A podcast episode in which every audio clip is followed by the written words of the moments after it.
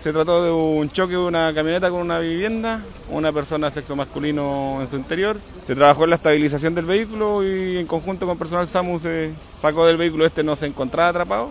Por lo tanto, se entregó a personal de salud. Sí, la persona está consciente, ventilando sin ningún... Por lo menos no se le veían lesiones más de algún otro carácter. Tenía sacramento normal por el golpe en la cabeza en el parabrisas.